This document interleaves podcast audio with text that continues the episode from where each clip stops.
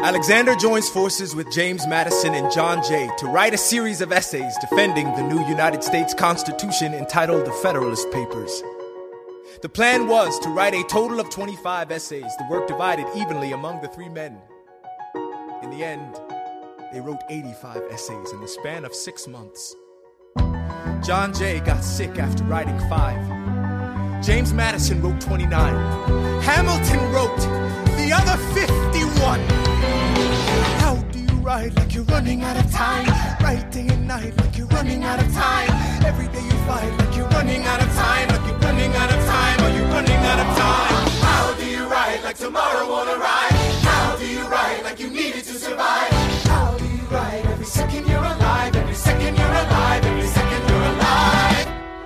They're asking me to lead. I'm doing the best I can to get the people that I need. I'm asking you to be my right hand Treasury man. or state? I know it's a lot to ask. Treasury or to state? leave behind the world you know. Sir, do you want me to run the Treasury or State Department? Treasury. Let's go. Ihr Katz, den kritischen Filmpodcast, Folge 28. Heute mit Sarah Weber, Hallo. Christian Fahrenbach, Hey. Jonas Helmerichs. Hi. Und heute dürfen wir endlich, endlich einen Blick auf das werfen, was vorher nur den wirklich gut Betuchten vergönnt war. Denn Hamilton, die Musical-Megasensation, ist auf Disney Plus und wir müssen reden. Ich bin Christian Eichler. Hi. Christian, wer wird irgendwann mal unsere Geschichte erzählen? Äh, also, tja, bei, bei mir gibt's da, glaube ich, noch nicht so viel. Ich meine, Hamilton, wann ist er gestorben? Mit 40 oder so? Ich habe noch so grob ein halbes Jahr. Aber das Ja. taugt nicht für drei Stunden Musical, glaube ich. Noch nicht, ne? Ich habe neulich diesen äh, Conan O'Brien Podcast angefangen, ein bisschen zu hören. Conan O'Brien Needs a Friend, wo er sich immer mit unterschiedlichen Leuten trifft, der eigentlich echt äh, ziemlich gut ist, finde ich noch super witzig. Und da war auch äh, Lin Manuel Miranda und da haben sie so drüber geredet, dass irgendwie ähm, Conan O'Brien meinte, er ist jetzt so alt wie Abraham Lincoln, als er gestorben ist. Und Lin Manuel Miranda hat auch immer gesagt, ja, und der und der hat ja schon so und so viele Musicals gemacht. Andrew Lloyd Webber hat irgendwie schon drei Musicals gemacht, als er 21 war und so. Man denkt sich so, Digga, Alter, du hast das erfolgreichste Musical ever gemacht. Wie kannst du denn auch noch irgendwie nicht so krass äh, vergleichen? Aber ja, ähm, wahrscheinlich. Ich habe mich das auch gefragt, ja. Jetzt äh, mit 31. Ich mache Filmpodcast, ist auch nicht schlecht. Vielleicht gibt's irgendwann mal, vielleicht gibt's irgendwann den, mal den großen Musical-Podcast, als wo dann noch alle, äh, alle Gestalten auf Katz, aus Katz nochmal auftauchen. Ähm, werden wir sehen. Wir haben hier eine große Truppe an Hamilton Mega-Nerds versammelt, mich ausgenommen. Ähm, einmal Sarah, du bist äh, eigentlich äh, Journalistin und Managing Editor bei LinkedIn, ne? Genau. Ähm, was ist das? Wie, wie wird man das? Was macht man da? ich habe ganz klassisch Journalismus gelernt. Also ich war auf der Journalistenschule in München und habe dann so für alle möglichen gearbeitet, frei, Spiegelzeit und so weiter. Und bin dann irgendwie so zu LinkedIn geschlittert und da leite ich jetzt die Redaktion für den deutschsprachigen Raum. Und was macht die? Wir machen wirklich Journalismus auf der Plattform. Inhalte, Interviews, wir kuratieren Informationen und Nachrichten zusammen. Im Prinzip ganz, ganz klassische journalistische Arbeit, nur in ein neues Medium gebracht. Okay, und wie bist du zu Hamilton gekommen? Ich weiß gar nicht mehr genau, wie es angefangen hat. Ich habe irgendwann mir das Cast-Album angehört. Ähm, mein jetziger Verlobter meinte zu mir, dass schon als wir uns 2015 kennengelernt haben, nämlich gefragt hat, was ich denn so mache und gerne mag, ich irgendwie gesagt habe, dass ich voll der Hamilton-Fan bin. Und das hat er mir jetzt noch mal so vorgehalten. Also anscheinend geht das bei mir schon ein bisschen länger. Und ich gehöre tatsächlich auch zu den wenigen, die das in, in New York dann auch gesehen haben, ähm, 2016. Also die, die Obsession ist schon ein bisschen älter. Jonas, bei dir ist die Obsession auch riesig. Habe ich auf jeden Fall deinen äh, Tweet entnommen, denn du hast neulich ähm, getwittert Ja. und eigentlich hatten wir äh, geplant, wir machen das hier äh, zu dritt. Und dann hast du geschrieben, ah, ich habe gehört, ihr macht Hamilton, das ist eine offizielle Bewerbung, äh, ladet mich äh, unbedingt ein. Und dann dachte ich, ja klar, machen wir. Und dann ist mir aufgefallen, normalerweise, also zumindest jetzt in diesem Format nicht, aber bei den Special-Folgen sind ja Leute zu Gast, die ich bezahle, aber du bezahlst mich, denn du unterstützt Katz mit 5 Euro ist mir dann aufgefallen, denn ich habe deinen Namen. Ich sag den ja immer, ich sag ja alle Leute, die das mit 5 Euro unterstützen, immer am Ende. Dann dachte ich, ähm, Jonas Hemmerichs, den Namen kenne ich doch eigentlich. Ähm, genau, was machst du eigentlich sonst ich, so? Ich, ich höre dich tatsächlich schon auch seit der Shots-Zeit und war da immer ein Yes. großer Fan von. Also, ja. Äh, wird das miteinander verrechnet am Ende oder wie genau läuft das? Ja, du dann? kannst jetzt, genau, du kannst dann irgendwie, du hast mir ja vorher das Skript geschickt, was ich sagen darf. Und äh, da würde ich mir einfach dran halten. Ja. Ich mache, ähm, ich bin erst in erster Linie Student hier in Hannover. Ich studiere Englisch und äh, Philosophie.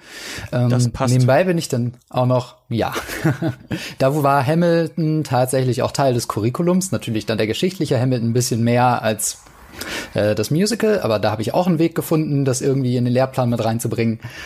Ähm, ich bin Filmkritiker bei uns beim Bürgerfunk und seit kurzem auch bei dem Format Filmfair Spezial Moderator. Ähm, habe meinen eigenen YouTube-Kanal und äh, da habe ich, den mache ich seit 2015 tatsächlich schon. Also kurz bevor ich angefangen habe, auch Hamilton für mich zu entdecken, ähm, der damit anfing, dass ich tatsächlich über Superheldenfilme geredet habe. Und äh, da habe ich schon Angst, hier in Stücke zerrissen zu werden für. Ja, das sind ein paar Dinge, die ich mache. Mir ist aufgefallen, äh, Nerdzone heißt der, ne? Der YouTube-Kanal. Genau, um das ja. Nochmal zu erwähnen. Ich hatte ja so groß getönt am Ende des letzten Jahres, dass ich in diesem Jahr keinen einzigen Superheldenfilm gucken werde und dann sind aber auch gar keine rausgekommen. Also ich weiß gar nicht, ob ich das irgendwie, ob ich das noch ähm, nächstes Jahr durchziehen muss. Werden wir mal, werden wir mal schauen. Christian und du, wir machen ja die großen Christian Farnbach Musical Wochen, letztes Mal den ESC und jetzt Hamilton. Ähm, war, warum? Warum eigentlich?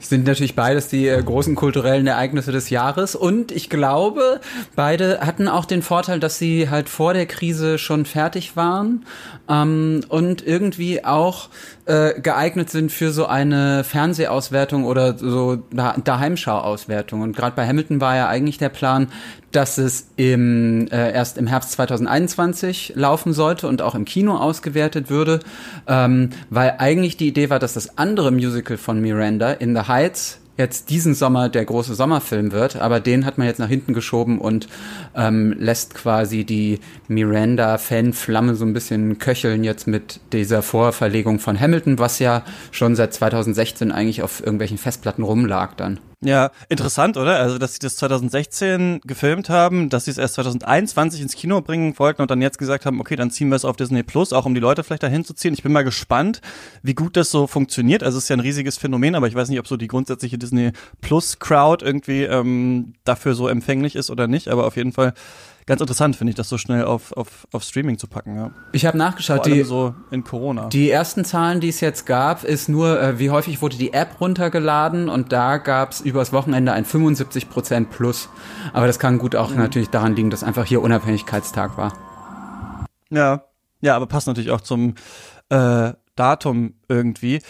Ja, warum ähm, findet ihr das dann, bevor wir darüber reden, warum hat, findet ihr das so interessant, dieses Musical, oder wie habt ihr, also wir haben gerade schon gehört, wann ihr das so das erste Mal irgendwie gesehen habt, aber warum ist es so toll oder so besonders? Was macht das so zu so einer besonderen Geschichte für euch?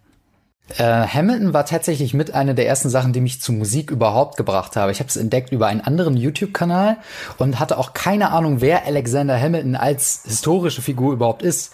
Das war so in dem Zeitpunkt äh, zwischen meinem Schulabschluss als ich Abitur gemacht habe und kurz bevor ich äh, in die Stadt gezogen bin, um zu studieren.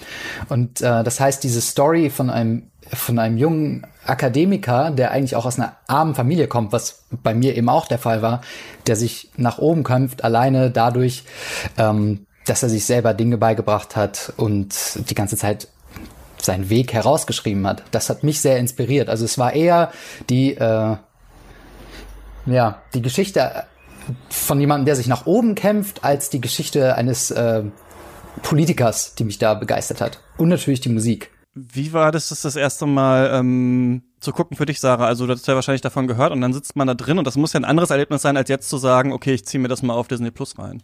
Ja, also es war es war richtig richtig richtig gut. Also ich habe ich habe nicht so viel bezahlt wie Christian, äh, als er es gesehen hat, der bestimmt auch gleich noch dazu was sagen wird. Aber auch ähm, ich ich war irgendwie sowieso in New York und habe mir dann dachte so okay, ich muss jetzt, wenn ich irgendwie eine Karte kriege, die ich mir irgendwie leisten kann, ähm, dann gehe ich mir das auf jeden Fall angucken und habe das dann auch gemacht, äh, das sich leisten Aber wie kam das können. überhaupt? Also wie kam überhaupt, dass du da gesagt hast, ich muss das sehen? ich habe es einfach so oft gehört. Ich habe das Cast-Album so, so, so oft gehört und ich wollte einfach wissen, wie ist es, wenn man es nicht nur hört, sondern auch sieht. Und für mich, ähm, was man jetzt auch nicht hört, ich bin, mein Vater ist Amerikaner und schwarz und allein die Tatsache, dass da schwarze Menschen auf der Bühne stehen und People of Color, die die Gründungsgeschichte der USA quasi nachspielen in dieser Version und das Ganze mit Hip-Hop kombinieren, war für mich einfach so eine Sache, die unglaublich gut gepasst hat, aber trotzdem so, so ein bisschen, weiß ich nicht, utopisch fast schon war. Ähm, ich dachte einfach so, ich muss das gesehen haben. Ich kann das nicht nur hören. Und bin auch immer noch davon überzeugt, dass es die richtige Entscheidung war, äh, die, ich glaube, es waren bei mir 350 Dollar oder so für dieses Ticket auszugeben, so ein paar Stunden, glaube ich, vorher gekauft ähm, und dann super nervös hingegangen und danach total glücklich rausgekommen und verheult. Das war übrigens was, was ich überhaupt nicht wusste, dass äh, der, der Cast äh, mainly non-white ist. Das habe ich erst später herausgefunden, als ich dann er das erste Mal Bilder dazu gesehen habe, weil ich auch das Cast-Album erst kannte. Und wie war das bei dir? Wie war das erste Mal für dich, Christian? Also Ist das so ein bisschen wie das erste Mal Sex oder sowas? Ne? So frage ich euch gerade. Aber ich will das wissen, weil ich für mich ist, äh, war das ja auch immer in dieser Box und ich wusste nicht, was es ist. Und jetzt habe ich es zum ersten Mal ähm, quasi gesehen, weil ich mir halt kein Bootleg oder sowas vorher reingezogen habe. Deswegen will ich gerne wissen, wie, wie ist es denn, wenn man da gewesen ist? Also ich habe es erst ein bisschen bereut und dann war es ganz gut. so, Weil du 700 Dollar gezahlt hast, ja, oder? Moment, Wem darauf- sagen wir es doch mal. Ja, äh, okay, dann fangen wir damit an. Richtig. Also bei mir war das so, ähm, ich hatte äh, von diesem ganzen Popkulturphänomen hier mitbekommen. und Es gab halt wirklich Wochen, in denen die Leute, die ich getroffen habe, sich einfach über nichts anderes unterhalten haben. Und ich war schon ein bisschen spät dran, weil zu dem Zeitpunkt schon äh, feststand, dass Miranda äh, die, die äh, Aufführung bald verlassen wird. Und ähm, das war schon ein Zeitpunkt, in dem, zu dem dann hier die Leute so zwei Wochen vor dem Theater gecampt haben, in der Hoffnung, dass irgendjemand sein Ticket zurückgibt und sie sich das dann zum äh, Originalpreis kaufen können. Und darüber hinaus gab es dann da eben so eine so einen Schwarzmarkt und so, aber der war völlig äh, außerhalb jeder Reichweite. Ähm, ich glaube, an seinem letzten Abend war dann so den Tag über die günstigsten Sachen waren so 1500, 2000 Dollar ungefähr äh, in diesem bei StubHub so eine ähm, Second-Hand-Ticketseite.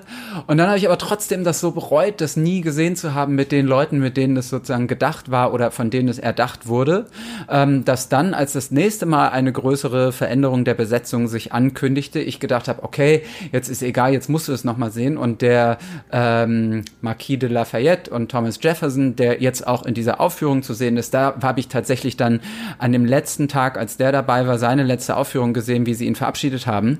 Und ähm, habe das an dem Tag auch, so wie Sarah, spontan entschieden, weil ich an dem Tag einen größeren neuen Auftrag bekommen habe und sich dann im Laufe des Tages eine möglich, eine günstige Okkasion ergab und ich habe es nochmal rausges äh, rausgesucht. 758 Euro und 50 Cent habe ich bezahlt. Euro und, oder Dollar? Äh, Euro sogar. Dollar, Entschuldigung. Äh, Dollar, 758 Dollar und 50 Cent. Und ähm, man sagt ja immer, äh, man bereut Ereignisse weniger als Zeug, das man sich kauft, aber ich so das erste Drittel des ersten Akts habe ich schon auch über die Kohle noch ein bisschen nachgedacht. Und dann fand ich es ganz gut. Ja, hättest du ein paar Jahre gewartet, hättest du so wie ich hier für sieben Euro. Kann man, kann man den Spaß, So. kann man sich das auch anschauen. Ja. Ähm, du hast gerade ähm, Miranda gesagt, ähm, die Rede ist natürlich von Lin-Manuel Miranda. Ähm, lass uns vielleicht kurz äh, erzählen nochmal, worum das hier überhaupt geht, was das überhaupt ist. Hamilton ist äh, ein Musical, ne? Haben wir jetzt, glaube ich, alle mitbekommen. Der ähm, dessen Eltern kommen aus Puerto Rico, der ist aber in New York aufgewachsen und ähm, sich immer schon für Schauspiel interessiert, Schauspieler geworden und so weiter und dann eben auch Stücke geschrieben und dieses erste Stück In the Heights, ne, was du schon angesprochen hattest, ähm, wo es um Gentrifizierung in New York geht, das wurde dann halt irgendwann so ein großer Erfolg, erst auf Broadway und dann am Broadway und dann ist die Geschichte, dass er 2008 äh, im Urlaub war und am Flughafen saß und sich dann gedacht hat, so, ich äh, kaufe mir jetzt hier mal diese Biografie von Alexander Hamilton, so ein 800 Seitenwerk von Ron Chernoff. Und ähm, Alexander Hamilton ist ja einer der Founding Fathers quasi der USA, den aber viele nicht so richtig kennen, was jetzt halt völlig anders ist nach diesem ähm, Musical. Und er hat immer schon so gedacht oder sich selber also das so ein bisschen auch aus seiner Perspektive gelesen und gedacht, hey, irgendwie erkenne ich mich auch total wieder in äh, Alexander Hamilton. Da könnte man ja eigentlich was draus machen. Und dann ging er so ein bisschen an die Konzeption dieser Geschichte. Und erst war, glaube ich, noch gar nicht klar, dass es ein Musical wird, sondern eher ein Album oder so. Und dann war er auf so einer Veranstaltung im Weißen Haus äh, tatsächlich. Und ähm, da wurde er eingeladen, um ein paar Songs aus äh, In the Heights zu performen. Oder hat er nicht vielleicht was anderes noch zur American Experience, wurde er gefragt. Und dann hat er da quasi von Klavier begleitet diesen Titelsong Alexander Hamilton performt.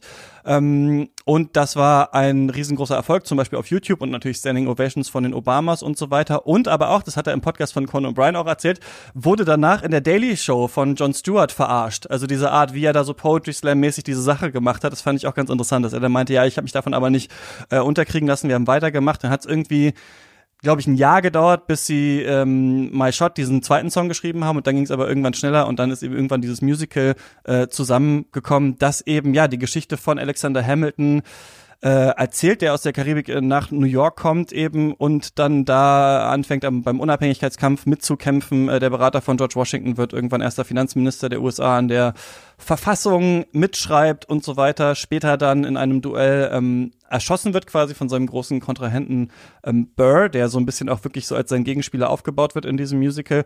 Und die zwei Sachen, die eigentlich immer genannt werden, ist einmal, dass das Casting halt nicht nur divers ist, sondern dass eigentlich fast alle Charaktere, die da sind, äh, von Latinx oder von schwarzen Personen gespielt werden, außer äh, der König von England zum Beispiel.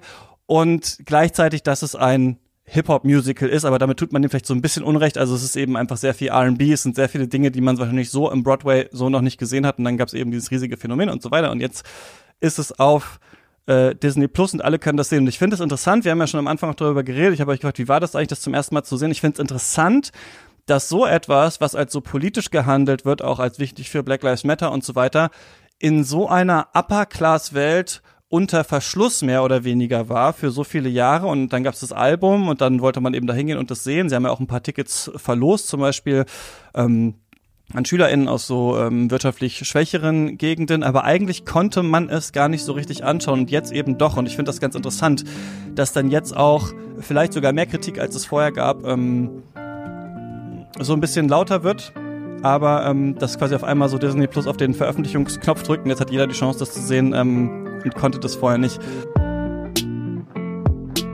In dieser Woche ist die große Komponistenlegende Ennio Morricone gestorben und ja, deswegen bietet es sich ja fast, ähm, ironischerweise muss man sagen, dann doch an, mal über die Filme von Sergio Leone zu sprechen und das machen Lukas, Wolfgang und ich in der nächsten Folge, in der nächsten Special-Folge von Katz. Und wenn ihr die hören wollt, könnt ihr unser ähm, Projekt gerne mit drei Euro unterstützen. Und wir stimmen auch bald ab, über welchen, Achtung, asiatischen Regisseur wir dann im August Special sprechen wollen. Also falls ihr darauf Bock habt, schaut mal nach auf steadyhaku.com slash cuts und jetzt weiter im Text.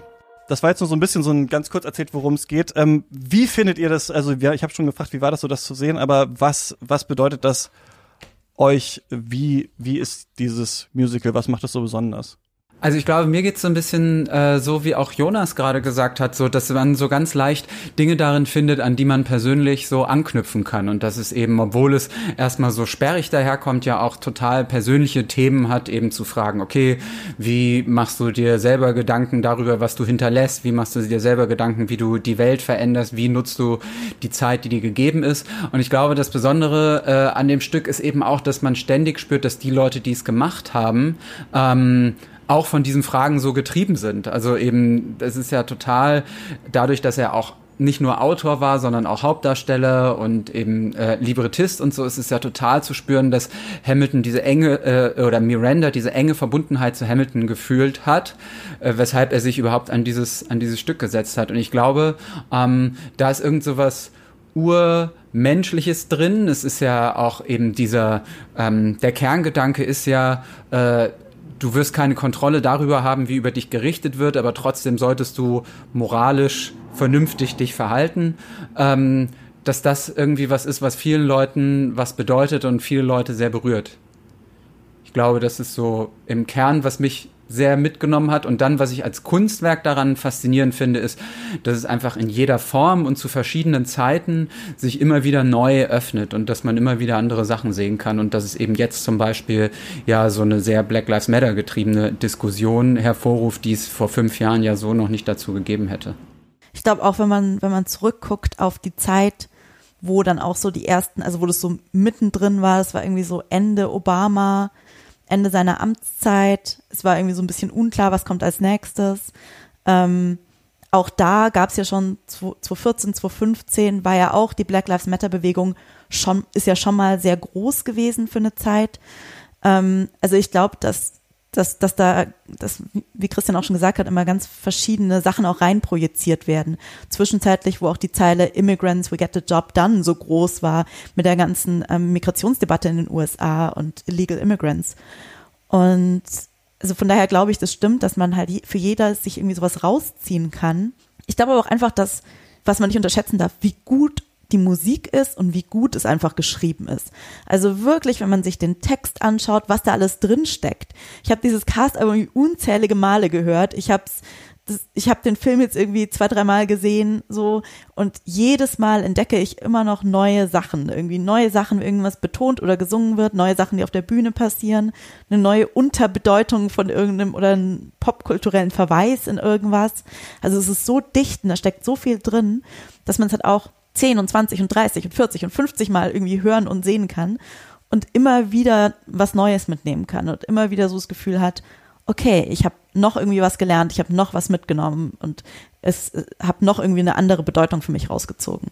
Hast du da ein Beispiel oder so, wo du dachtest, das habe ich mir beim ersten Mal gar nicht aufgefallen und jetzt irgendwie achte ich viel mehr auf X oder Y? Also als ich es jetzt nochmal gesehen habe, ich habe ich ganz viel auch nochmal auf die Kostüme und auf die Choreografie geschaut und dachte mir so, Wahnsinn. Ich hatte so zwei, drei Sachen noch so im Hinterkopf, aber wie gut das einfach gemacht ist. So, es gibt am Ende so eine Stelle, ähm, nach dem Duell, wirklich so ganz am Schluss, wo er quasi wieder so über den Fluss gerudert wird, Hamilton. Und dieser Teil der Choreografie ist einfach so gut. Und ich hatte den noch ähm, im Hinterkopf von, von der Bühnenversion. Aber als ich es dann wieder gesehen habe, dachte ich mir wieder einfach so, wie wahnsinnig genial das ist, dieses Rudern so auf der Bühne darzustellen, dass es genauso wirkt, ohne dass man Boot hat, ohne dass man Ruder hat und so, so ganz viele, also wirklich gar nicht so zwingend Sachen, die unglaublich bedeutungsschwanger sind, so einfach so Kleinigkeiten, die schön sind. Ähm, und die Gesichtsausdrücke jetzt auch zu sehen, weil es halt nicht sehr, sehr weit weg ist, sondern weil man auf einmal ganz nah dran ist und die die Kamera irgendwie mit ein paar Zentimeter Abstand irgendwie im Gesicht haben.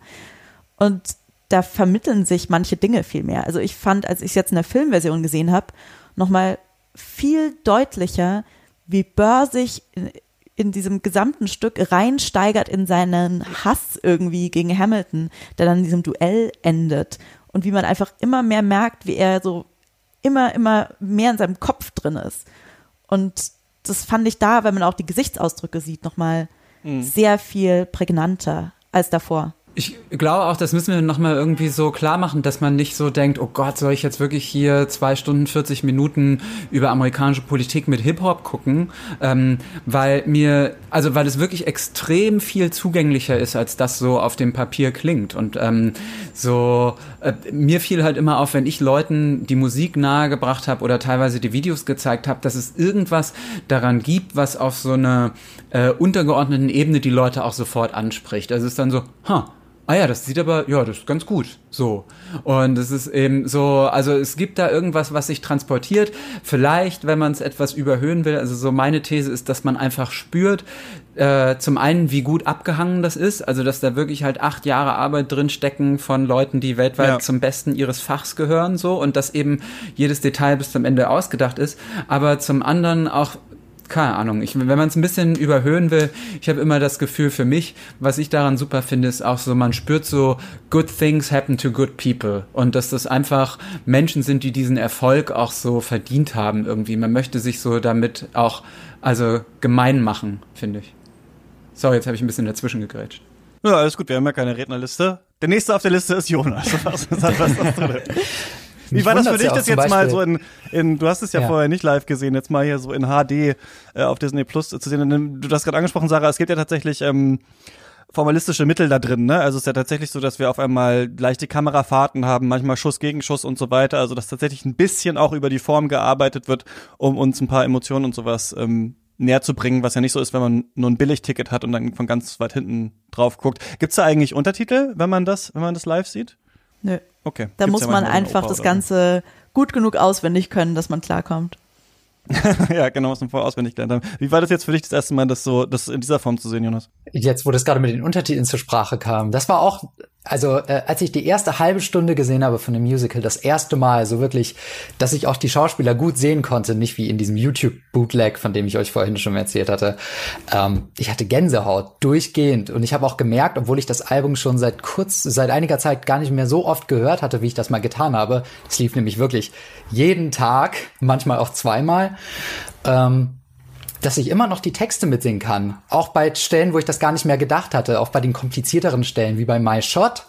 Und da wundert es mich zum Beispiel auch überhaupt nicht, dass da ein Jahr lang dran gearbeitet wurde, weil wenn man sich My Shot anschaut, wie viele Themen, also musikalische Themen da schon drin sind und wie, wie, wie, wie komplex die Charaktere durch die Musik, also durch musikalische Themen und eben auch die komplexen Lyrics transportiert werden, wie ihr schon gesagt habt, das sind Leute, die sind Männer ihres Fachs, die wissen, was sie da tun und die machen ihren Job großartig.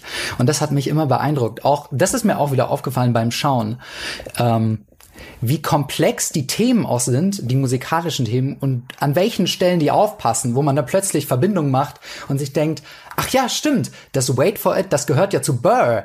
Kein Wunder, dass es jetzt an dieser Stelle auftaucht und dass das diese das, was Burr zum Beispiel in dem Song Wait for It ausdrückt, eben, dass man sich vielleicht auch mal bedeckt hält und seine Position und guckt, aus welcher Richtung der Wind so weht, das gilt auch für andere Charaktere.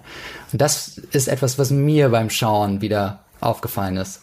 Ja. Und es war auch schön, diese ganzen, ja? Nee, nee, sag noch zu Ende, ich will da länger zu äh, rein nerden gleich. Mhm. Dann, okay, gut, dann sage ich noch ganz schnell, äh, was Sarah gesagt hatte mit den Augen. Das war auch etwas, ich habe selber schon mal Theater gespielt und es ist ja wirklich so, dass jeder seine Directions kriegt und auch kleine äh, Augenbewegungen und sowas hat, die macht man, die sieht man aber ja nicht vom Publikum aus in der Regel. Und das war sehr schön zu sehen, ähm, die Arbeit, die jeder einzelne Schauspieler eben auch reingesteckt hat in das, in das Stück.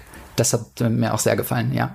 Und daran anknüpfend, was äh, ich glaube ich sehr sehr gut verwirklicht finde oder was man richtig krass sieht ist dass in diesen ganzen ähm, aus diesen ganzen Baukästen aus denen sich das bedient ist es immer handwerklich richtig gut und dadurch auch übergeordnet richtig gut. Also die Freunde von mir die sich richtig gut mit Hip Hop auskennen sagen ja das ist sehr gut angeknüpft an meinetwegen Tupac und und The Ten Crack Commandments und so weiter.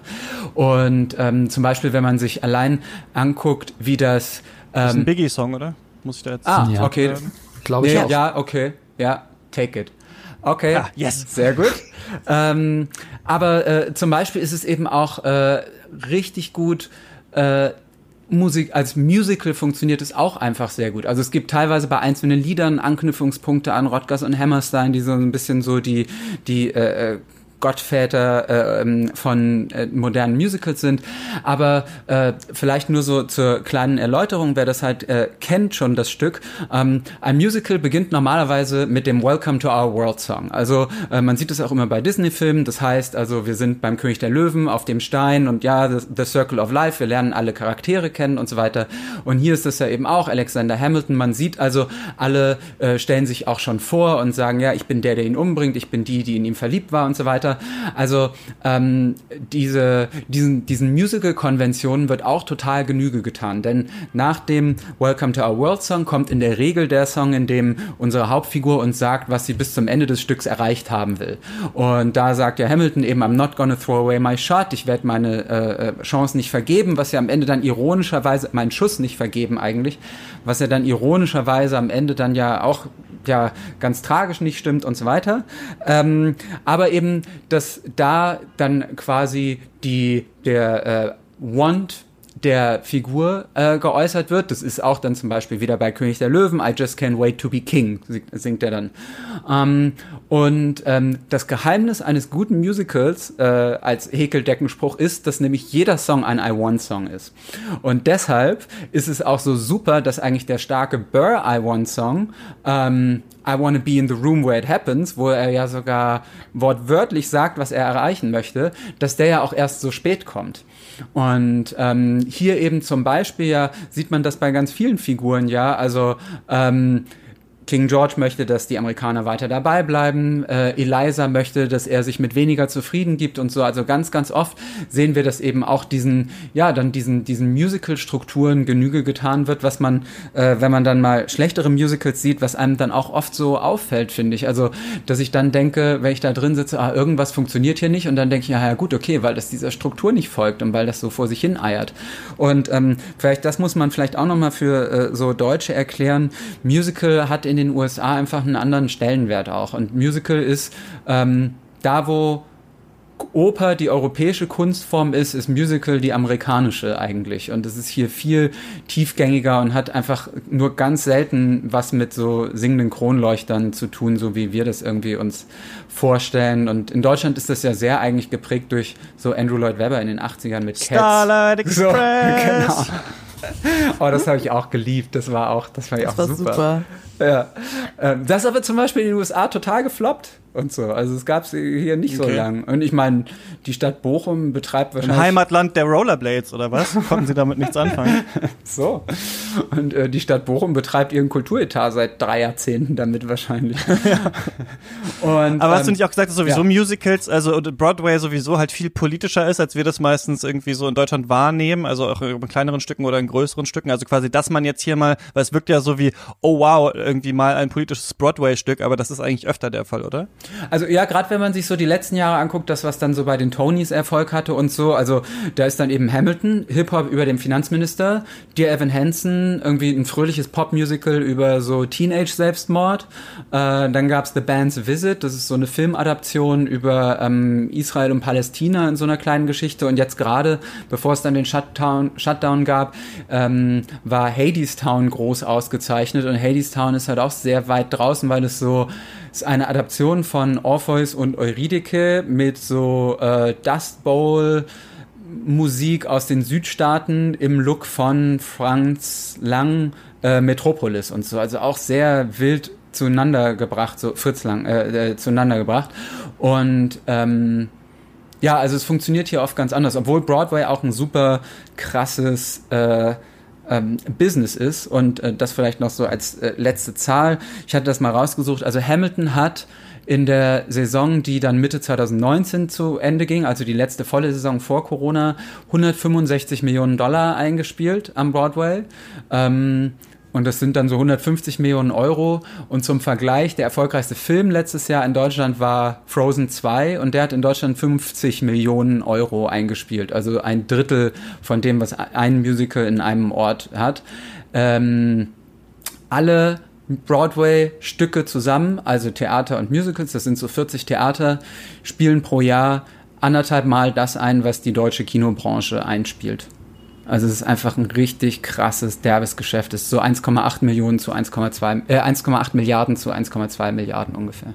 Ja, ich habe es jetzt zum ersten Mal gesehen und ich äh, finde, dass es, äh, also wirklich, wenn man das schaut, und ich dachte das schon nach 15 Minuten, denkt man, das ist ja wirklich ein unfassbares Spektakel, das zu sehen. Also ich finde, man ist sofort drin und ähm, was ihr schon oft angesprochen habt, das fand ich auch fast am geilsten, dass alle Charaktere so ihre eigenen Motive kriegen und die dann immer wieder auftauchen in den anderen Songs und die Songs sind ja auch wirklich so gut geschrieben, dass das sofort so einen Evergreen-Charakter hat. Also man hat schon, weiß nicht, beim fast beim ersten Refrain eigentlich das Gefühl, man kann das schon mitsingen, man weiß eigentlich schon, was hier passiert. Das ist ja auch, also weiß ich nicht, die sind das so manchmal so ganz klare große Musical-Nummern, die sich eben nicht trauen, tolle Melodien zu haben, die sich aber auch, äh, die sich trauen, nicht scheuen, tolle Melodien zu haben, aber eben auch nicht so äh, manchmal so in Double Time gerappte Verse oder sowas. Also immer, wenn man das Gefühl hat, ah, ich weiß jetzt, wo der Song hingeht, okay, das ist jetzt der Song von ihr, denn sie ist traurig, dann kommt noch mal der nächste Charakter rein, dann wird das noch mal so gegenseitig ausgespielt. Also ich fand das wirklich ganz toll, wie sich das so hochschaukelt und also klar, man kann das immer sagen, irgendwas ist handwerklich ganz gut gemacht, aber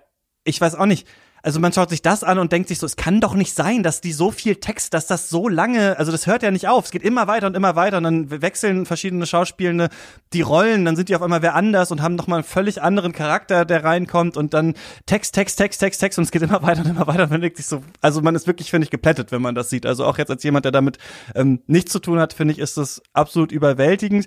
Es gibt ein bisschen Kritik daran, die, ähm, du meintest jetzt Leute, die sich mit Hip-Hop auskennen, finden das alles so super. Es gibt auch andere Leute, die sagen, ja, das ist schon so eine bestimmte Art von Rap, die hier gemacht wird. Ich finde auch so leicht, also es gibt, ich weiß nicht, ob ihr das kennt, falls nicht, müsst ihr das auf YouTube angucken, wo so, da macht so ein Typ Eminem nach, äh, sitzt so im Auto und sagt so, jeder Eminem-Song ist irgendwie Blabkin, Napkin, Rapkin, a Papkin, Hapkin, Mapkin, a Mapkin und so ist natürlich, manchmal sind ja auch so die Songs so, das ist immer so Reim auf den Reim, auf den Reim, auf den Reim und so kritische Stimmen sagen, ein bisschen hat es auch noch diesen Schülertheater, wir machen jetzt halt Hamilton als Hip-Hop-Music-Charakter so. Also es gibt auf jeden Fall auch böses Blut äh, dagegen und ich finde zum Beispiel auch, dass Lin-Manuel Miranda eigentlich der schlechteste Performer von allen ist, was es so ein bisschen sympathisch ähm, macht, aber er fällt natürlich schon stark raus aus diesem Ensemble, finde ich, gerade so, wenn er singt und so weiter. Also nicht alle würden, glaube ich, sagen, handwerklich ist das wirklich äh, perfekt umgesetzt, aber ich fand das auf jeden Fall auch ähm, total überwältigend, das zu sehen.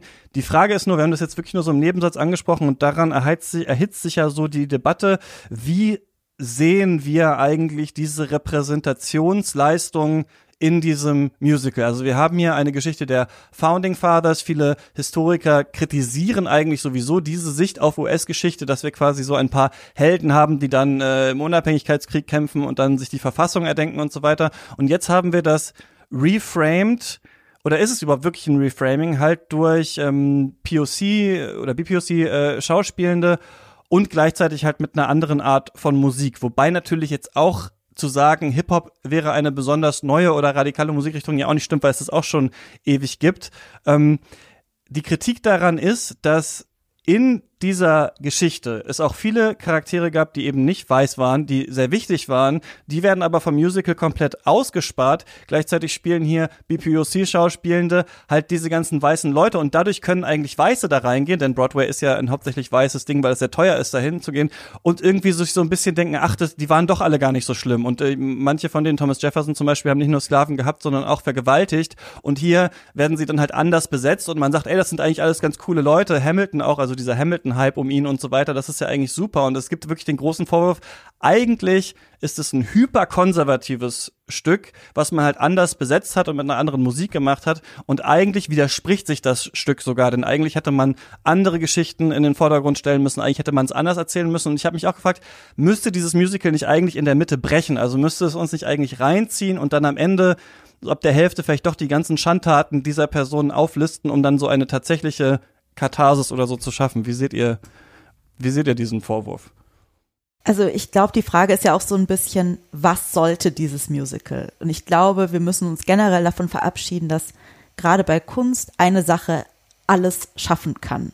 So, dass man alle Leute glücklich machen kann und dass man alle Probleme beseitigen kann und irgendwie, dass danach alle sagen, boah ja, da sind jetzt alle Probleme gelöst. Ähm, ich ich glaube, man hätte gerade zum Beispiel das Thema Sklaverei stärker ansprechen können. Es, worüber auch gar nicht gesprochen wird, ist die Rolle von Native Americans in der ganzen Sache, ähm, die, die ja auch durchaus in der, in der quasi Geschichte der Vereinigten Staaten in Anführungszeichen, in Klammern ab dem Moment, wo halt weiße Leute gekommen sind und beschlossen haben, dass wir jetzt mal die Geschichte anfangen, ähm, durchaus eine Rolle spielen, wird gar nicht thematisiert. Also ich glaube, die Kritik ist schon berechtigt. Ich glaube aber andererseits auch, dass so ein Stück eben auch nicht alles für alle sein kann und es auch nicht muss. Ähm, ich glaube, es ist wichtig, die Debatte zu führen und dass Miranda auch in Interviews gesagt hat, dass er das natürlich sieht und dass er da auch nicht frei von allen Fehlern ist oder so.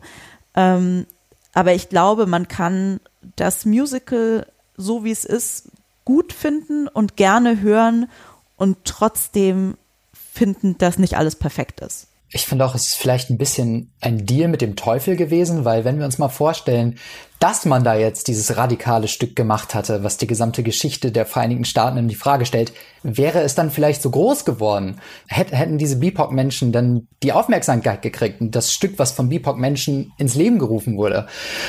Also im gewissen Sinne sehe ich da auch einen Kompromiss drinne. Äh, ich finde das auch so. Ich finde auch, also super Satz, was Sarah gesagt hat. Ich denke da auch oft drüber nach, dass so dieser Anspruch, dass eine Sache alles lösen muss, nicht so funktioniert. Also wie wenn man sagt irgendwie, ah, bei Jojo Rabbit hat man jetzt über Hitler gelacht und so. Ja, also so, ich so denke, ja, da. Also es muss nicht alles überall immer ähm, erwähnt sein und ich glaube auch wirklich eben, dass es, dass Kultur manchmal auch mit einem zugänglicheren Ding anfangen muss, um dann zu dem krasseren zu gelangen. Also so, ähm, ohne dass ich jetzt der große Filmwissenschaftler dazu wäre, mein Eindruck war zum Beispiel so, auch wenn wir drüber nachdenken, wie, was es für große Filme zur DDR dann gab nach der Wiedervereinigung, dass es halt erst dieses ein bisschen platte Sonnenallee-Ding gab, dann kam halt Goodbye Lenin, was schon so dieses tragikomischere etwas hatte und auch auf diesen Verlust eingegangen ist und wahrscheinlich hat es beides gebraucht, dass dann irgendwann eben äh, das Leben der anderen möglich war so.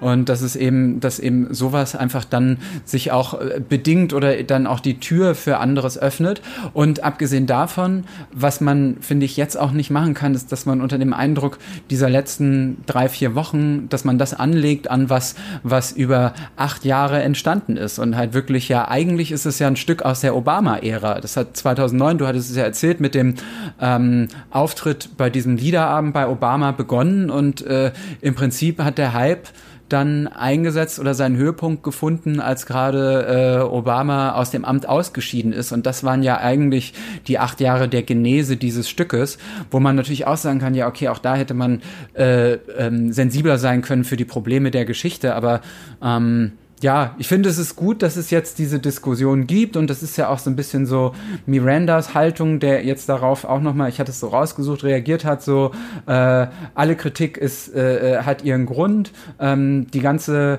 die ganzen Komplexitäten und ähm, und und äh, äh Shortcomings, Failings dieser Menschen ähm, habe ich, konnte ich nicht vernünftig abbilden. Ähm, oder ich habe damit gekämpft, aber dann sind sie rausgefallen so. Ähm, es hat sechs Jahre gedauert und ich habe alles reingetan, was in zweieinhalb Stunden möglich ist. Ähm, so und da, so das Beste versucht. Ich glaube, es ist auch nicht davon auszugehen, dass er jetzt ein Typ ist, der jetzt so damit irgendeinem so Whitewashing sich beschäftigen möchte, ehrlich gesagt. Das ist ja völlig absurd zu sagen, so, nee, mein Ziel ist es, ähm, dass das irgendwie jetzt so eine Verklärung ist. Ich kann mir das nicht von seiner Persönlichkeit nicht vorstellen, so wie die rüberkommt. Ich finde das interessant, ne, dass ähm, also doch dieser Ansatz so ein Stück Kunst muss ja nicht alles lösen. Wir haben das ja oft, dass man so das Gefühl, okay, hier geht man schon mal in eine wirklich interessante Richtung, die es vorher nicht gab, und dann kommt die Kritik, ja, aber was ist denn damit mhm. und was ist denn damit und was ist denn damit und so weiter und hätten einfach ein paar weiße Leute einfach ein Broadway Musical über Hamilton äh, gemacht, einfach nur mit Weißen hätte man wahrscheinlich gar nichts davon gehört und so weiter. Aber gleichzeitig merkt man, dass man so ein bisschen auch das Kunstwerk nie so ganz von dieser Rezeptionsgeschichte trennen kann. Ne? Also dieses Mega-Phänomen, das erstmal nur so ein paar gut Betuchten zugänglich war und dann so einen weltweiten Boom äh, erreicht hat, plus halt diese krasse Verzahnung auch mit der Macht in Washington, ne? Also, dass man schon bevor es das überhaupt gab, dabei den Obamas war und so weiter und dass auch Konservative und alle sich einigen können, auch die Republikaner und jeder und mit Romney oder weiß ich nicht was, die alle finden Hamilton wirklich super und finden das toll, was da passiert ist und so weiter. Und dann eben, genau geht das immer weiter, wird immer größer und so weiter. Und dann nimmt das auf einmal halt so, ja, so ein Level an, bei dem man das Gefühl hat, wenn man das jetzt sieht, ja, okay, aber so krass ist es dann jetzt vielleicht nicht. Und vielleicht ist es auch ein bisschen naiv, das so zu machen. Ich glaube nur, man kann jemandem, der diese Grundidee hat, also diese Naivität zu sagen, ey, ich finde irgendwie diese Geschichte von Alexander Hamilton erzählenswert, das wird nicht so oft gemacht und wir machen das jetzt mal auf eine völlig neue Art. Also quasi, wir machen wirklich so ein bisschen, weil ich finde, so ist es auch wie so eine, wie so eine Schulstunde als halt witziges Hip-Hop-Musical. Ich finde, das kann man jemandem nicht verdenken, da so dran zu gehen, aber ich finde es auch gut, dass jetzt diese ähm, Kritik tatsächlich kommt. Und interessant ist, finde ich, dass es gleichzeitig fast so ein bisschen durch diese Verzahnung auch für diese Obama-Administration steht. Also weil ja da auch das Gefühl hat, okay, jetzt ist endlich mal ein äh, schwarzer Präsident und wie viel hat er dann jetzt eigentlich letzten Endes geschafft? Wie wichtig war das denn jetzt eigentlich? Ne? Oder durfte er da jetzt auch nochmal acht Jahre halt da mitspielen und jetzt ist es eben viel schlimmer, als es vorher war zum Beispiel. So ein bisschen wie, sie dürfen jetzt mal diese Rollen spielen, aber ändert sich eigentlich wirklich was? Und am Broadway ändert sich ja wohl tatsächlich was. Ne? Es werden viel radikalere und andere Stücke gemacht. Und auch so muss man ja sagen, Manuel Miranda hat ja auch beim diesem Moana-Film da die Musik geschrieben von Disney und so weiter. Also wir haben auf jeden Fall äh, gerade auch bei Disney und bei den Großen irgendwie diversere Storytelling und das ist alles cool. Aber ich finde es schon ganz gut, dass man das mal anspricht, dass es halt schon seltsam ist, dass wir Figuren haben, die wirklich Verwerfliches getan haben und die dann so ein bisschen hypen. Und ich finde, das könnte ein bisschen mehr Musical sein. Ich finde, dass Hamilton, also ich fand, hab den als sehr ambivalente Figur wahrgenommen, als ich das gesehen habe. Also ich fand den krass unsympathisch, so wie ich auch Manuel Miranda so in manchen Interviews sehr, sehr unsympathisch finde. Also ich fand diesen, fast diesen besten Song ist der, als ähm, Burr dann so über ihn singt, ähm, Why do you ride like you're running out of time? Also diese, diese ganze Erzählung, ne, die auch mit drin ist, dieser American Dream, der hier verkauft werden soll. Das ist ja eine super schwierige Erzählung. Also jetzt zu sagen, äh, Alexander Hamilton kam aus der Armut und hat sich hochgearbeitet und so können wir uns alle hocharbeiten. Schon ein bisschen seltsam, das finde ich so zu sehen. Aber ähm, das ist ja auf jeden Fall äh, drin und ich fand es interessant, dass, also ich hatte das Gefühl, Hamilton wird auch im Stück auch kritisiert. Also, äh, ne, er geht ja fremd, er hat ja eigentlich den Tod seines Sohnes da so ein bisschen äh, zu verantworten. Also ich finde, er kommt hier gar nicht so gut weg, wie man vielleicht denkt, aber natürlich wird er trotzdem halt gefeiert und ist als äh, in diesem Stern da auf dem Poster drin und sowas. Und jetzt mittlerweile wohl in den USA gehen Leute zu Hamilton Memorials und denken, das war ein super Typ. Weiß ich nicht, ob das alles so super ist, was da rausgekommen ist. Und ich finde es auch gut, dass man darüber diskutiert. Aber ich denke auch, ähm, an sich will das Musical erstmal was anderes, was kleineres machen, was halt so fulminant umgesetzt ist, dass es halt schon cool ist, dass es das äh, so gibt in der Form, ja. Und der hat ja auch, fand ich auch ganz interessant, sich ja dann ganz stark für Puerto Rico eingesetzt, ne? Auch mit dieser Macht, die er hatte und ähm, dann auch Funds gesammelt und sowas für Puerto Rico nach diesem Hurricane und so. Und da wohl aber auch, also auch Lin-Manuel Miranda ist jetzt irgendwie stark umstritten, ähm, weil dadurch auch wieder so eine kontrollierende Instanz eingesetzt wurde in Puerto Rico, dass dann irgendwie Public Schools äh, geschlossen werden mussten und so weiter, damit äh, die Region irgendwie wirtschaftlich besser dasteht. Also das finde ich auch ganz interessant. Auch Lin-Manuel Miranda ist selber sehr, so sehr, sehr so umstrittener ähm, Charakter. Gut, wie kommen wir aus dieser ganzen Geschichte wieder raus? Was muss man auf jeden Fall noch sagen zu Hamilton? Ich finde es vielleicht bei der historischen Figur Alexander Hamilton ganz interessant zu sagen, dass ja das Musical nimmt ja auch in gewisser Weise als Aufhänger, dass er eben der Immigrant war, der sich hochgekämpft hat. Und ähm, laut einigen Quellen ist Hamilton ja selbst auch ein äh, BIPOC-Mensch gewesen. Und äh, das ist aber historisch überhaupt nicht belegt. Also es gibt sogar ganz viele Quellen, die dagegen argumentieren. Ähm, und dass er eben auch nur ein äh, weißer Sklavenherr war, der zwar aus Kuba kam, aber eben weiße Eltern hatte. Ähm, das finde ich ganz interessant. Ich glaube eben auch, Hamilton will nicht historisch akkurat sein. Es will nicht das Amerika äh, widerspiegeln, dass es wirklich war, also ähm, eine alternative Geschichte erzählen, sondern äh, Lin-Manuel Miranda hat es ja selber so gesagt, This is the story of America then, uh, told by America now. Ähm, von Leuten, die so aussehen wie Amerika jetzt.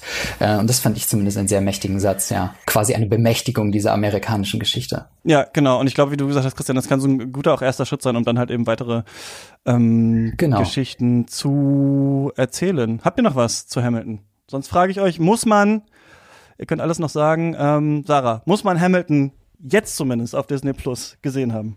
Wenn man Musicals mag und wenn man Bock hat, sich mal auf eine andere Form davon einzulassen oder auch einfach mal Musik mag und gute Musik, dann würde ich sagen, ja. Zehn Minuten ausprobieren und dann zweieinhalb Stunden gucken. Würde ich sagen, nein, auf jeden, auf jeden Fall. Ich glaube, es ist ja rübergekommen, dass, also, ähm, ich finde, so sehr man diese politische Debatte führen kann, so klar ist trotzdem, dass da genug da ist, was es irgendwie sehenswert macht. Und dass man, also selbst wenn man dann sich damit auseinandersetzen möchte, da ist halt wenigstens genug Futter da, um das zu tun. Also ich finde, ähm, ich finde, dass Disney sagt, das Streaming-Ereignis des Jahres ist nicht unterverkauft. Ich finde, das ist äh, angemessen. Ich, und äh, ich hatte es euch ja auch geschrieben, ich finde wirklich, es ist, ähm, schließt ein Abo ab, nur um das zu sehen, gut. Da möchte ich auch anschließen. Äh, schließt euch vielleicht auch nur ein Probeabo ab und äh, cancelt das Konto dann einfach direkt wieder. Aber Hamilton ist definitiv sehenswert und äh, vielleicht hätte ich vorher gesagt, es reicht wirklich, sich nur mit der Musik zu beschäftigen. Aber jetzt, wo ich es nochmal gesehen habe, ist es doch auch ganz schön, die gesamte Inszenierung zu sehen, weil es gibt auch Stellen, die einfach wesentlich witziger sind, wenn man sie dann auch auf der Bühne sieht eben durch das, was andere Schauspieler so im Hintergrund machen, zum Beispiel, was auf der Aufnahme überhaupt nicht rüberkommt. Also ja, hört oder schaut euch Hamilton auf jeden Fall an, ähm, weil es ist fantastisch. Würde ich auch sagen, muss man sich auf jeden Fall äh, anschauen, äh, leider um zu wissen, was da überhaupt los ist und um eine richtig gute Zeit zu haben und sich dann danach zu fragen, ähm, ob man alles unterschreiben möchte, was in diesem Stück passiert. Wenn man irgendwie drum rumkommt, dafür Disney Plus äh, zu abonnieren, dann ist es vielleicht nicht schlecht, aber es gibt leider, ich habe das in der letzten Folge falsch gesagt, keine Probeabos. Also Nein? die ah. 6,99 Euro ähm, ähm, müsst ihr irgendwie, müsst ihr abdrücken, um das äh, sehen zu können. Und ähm, Genau, was auch immer man ansonsten von dem Konzern halten möchte. Aber äh, genau, ihr könnt das machen und falls ihr eine Meinung dazu habt, uns auch eine Mail schreiben und dann ähm, diskutieren wir vielleicht noch mal in der nächsten Mailback-Folge darüber, denn äh, Lukas Boventik ist auch recht kritisch eigentlich, was Hamilton angeht. Können wir dann noch mal äh, da ein bisschen erörtern. Also falls ihr es gesehen habt, schreibt uns gerne eine Mail. Und äh, was ist die letzte andere gute Sache oder nicht so gute Sache, die ihr neben dreimal Hamilton Sarah, gesehen? Ähm, tatsächlich, ich habe sehr, sehr viel Hamilton geschaut und ich werde jetzt mit dem Format brechen und was empfehlen, was ich noch nicht gesehen habe, was und was noch nicht draußen ist, aber wofür sich das Disney Plus Abo dann vielleicht lohnt, weil Ende des Monats kommt da das neue Visual Album von Beyoncé raus, was dafür sorgt, dass ich jetzt schon weiß, dass zwei der drei Top-Popkultursachen des Jahres in, auf meiner persönlichen Liste ähm, in diesem Monat bei Disney Plus erscheinen werden. Ähm, also das, das, das ist jetzt schon, steht schon fest. Von daher, vielleicht lohnt sich dieser eine Monat dann doch auch noch dafür. Deswegen quasi ein Plug nach vorne statt einer nach hinten. Ja, so kriegen sie ein neues Visual-Album von Beyoncé dann am Ende des Monats. Christian und du?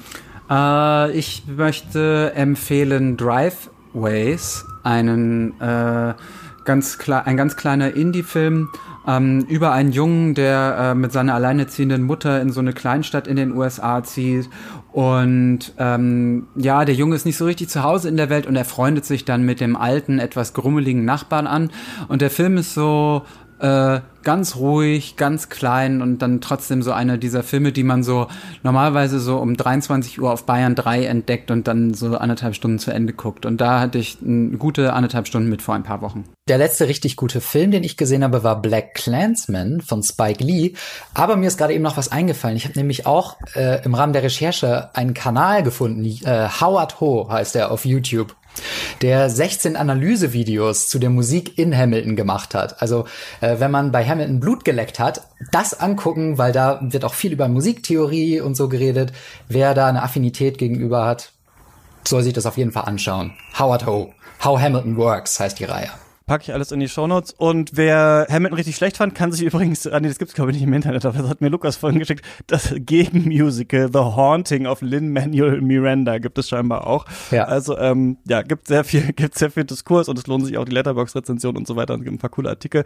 Ähm, Genau. Ich bin gerade daran, äh, die Filme von Sergio äh, Leone zu schauen, aber hab erst ähm, der Koloss von Rhodos geschafft und fand ihn wirklich grauenhaft, den Film. Also es kann nur äh, besser werden, aber die Großen kommen ja alle noch, denn wir machen ja dann das Special mit Wolfgang und Lukas, das es Ende des Monats gibt. Und wir stimmen auch bald ab über ähm, den nächsten Regisseur, über den wir sprechen wollen. Also falls ihr da äh, Interesse dran habt, dann ähm, könnt ihr mal auf unserer Steady-Seite vorbeischauen. Alles klar, dann ähm, freue ich mich sehr, dass ihr mir hier so viel von eurer Hamilton-Leidenschaft mitgegeben habt. Danke, dass ihr dabei wart. Vielen Dank. Sehr gerne. Vielen Dank. und man findet alles, was ihr sonst so macht, unter anderem auf Twitter. Ich verlinke äh, eure Profile und wir hören uns nächste Woche hier wieder und ich habe keine Ahnung, worüber wir reden. Wir machen irgendeine Klassikerfolge, vielleicht nochmal irgendeine so richtig ähm, krasse Geschichte. Muss ich jetzt äh, im Schweiße meines Angesichts ganz viele Mails schreiben. Mal gucken, wer dazu Gast ist. Ähm, das gibt's dann in der nächsten Woche hier. Bis dahin viel Spaß im Kino und beim Stream. Macht's gut. Tschüss. Alexander. I have to leave. Alexander. Look around, look around at how lucky we are to be alive right now. Helpless. They are asking me to leave. Look around.